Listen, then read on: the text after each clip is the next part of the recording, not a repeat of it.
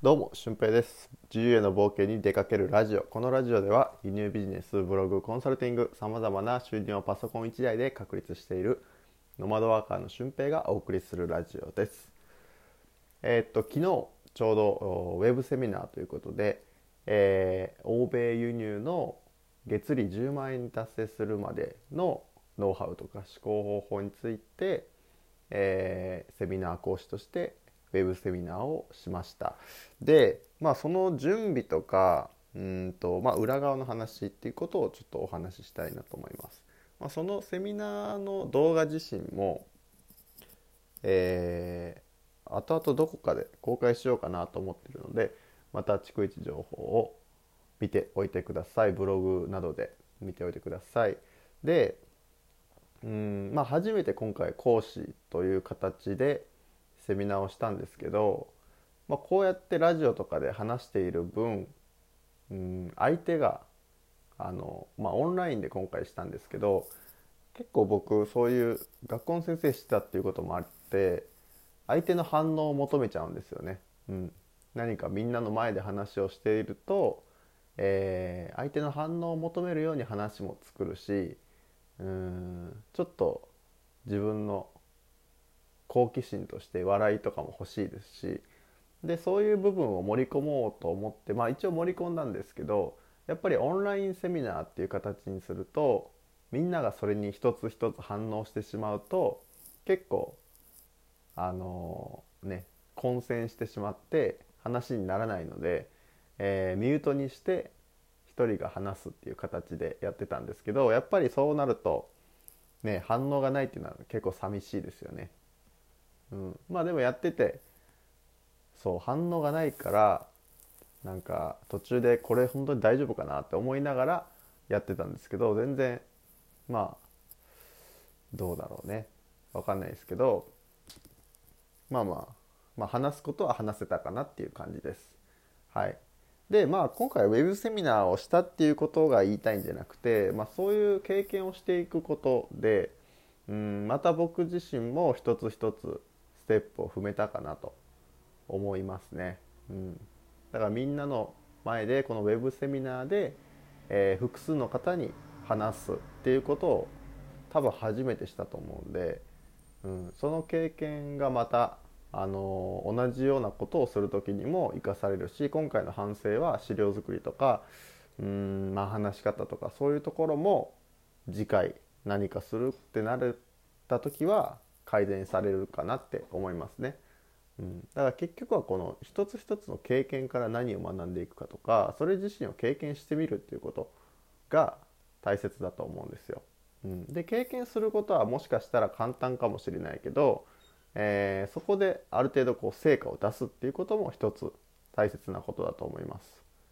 うん、なんか適当にこうねそのチャンスだけをもらってやることってできると思うんですよ。でもそこでこうなんか響くこととか、えー誰か一人でもこう利益をね得られるものでなければいけないと思ってるんですよね。で僕一つそういう経験が今思いつくのであってうんと学生の頃に教育実習に行ったんですよ。で僕は教育学部を専攻してたんで、えーその大学の付属の中学校に教育実習に行ってました。でその時の代表挨拶みたいなのを誰がするか生徒の前での代表挨拶と先生方の前での代表挨拶みたいなのがあったんですよね最初とあの最後と。であの最初全校生徒の前で話すのを誰がするかっていうので教育実習に来てた何名ぐらいですかね何十人の先生の中でまあ僕は一番最初に誰も手を挙げなかったので、えー手を挙げたんですよね。あじゃあ僕がなんか決まりそうになかったんであじゃあ僕がやりますみたいな感じで、えーやりました。うん。まあそれ以前はそんなみんなの前で話すっていう体験をしたこともなかったので、まあ、どうなるんだろうなって思ったんですけどまあ一生に一度しかできない体験なので、うん、やってみるのもありかなと思って誰もやらないならやってやろうということで手を挙げました、うん、で実際当日になるまで何を話そうかなって別にあんまり考えてなかったんですよね。うん、で簡単なこう自己紹介を、うん、したんですよ。全校生徒の前で。うん、でその自己紹介をするっていうのが結構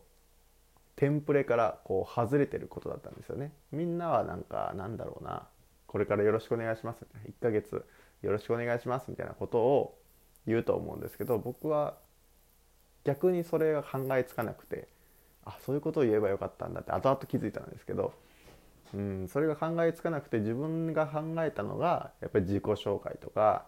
えー、なんか小話をするとかそういうことだったんですよね。うん、でそのなんだろう実習生側としては「お前何話してんの?」みたいな感じの空気だったみたいなんですよ。うん、自己紹介するとかありえないよみたいな空気だったんですけどその学校の生徒と先生はすごくそのスピーチを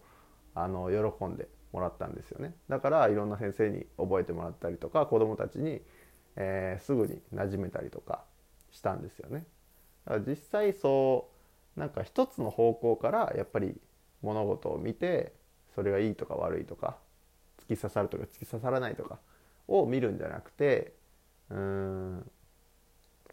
やっぱり多面的な見方をしないといけないしこれが正解っていうのはやっぱりないと思うんですよね。うん、もしかしたらそのテンプレ通りにやってうまく話せたらそれはそれで正解だったかもしれないですよね。うん、でもなんか誰にも相談できなくてなんか自分なりの答えを出して僕はそれを発表してある部分には正解。で同じ実習生にはなんかそれ違うんじゃないのって思われたりとかもしたんですけど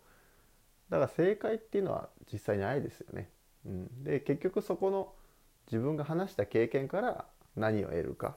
で次そのそういう機会があった時とか同じような機会があった時に自分がどう行動できるかっていう経験を積み重ねていく場所だったのかなって僕は思うんですよね。うん、で実際そこから、えー、教育実習なんで授業もするし、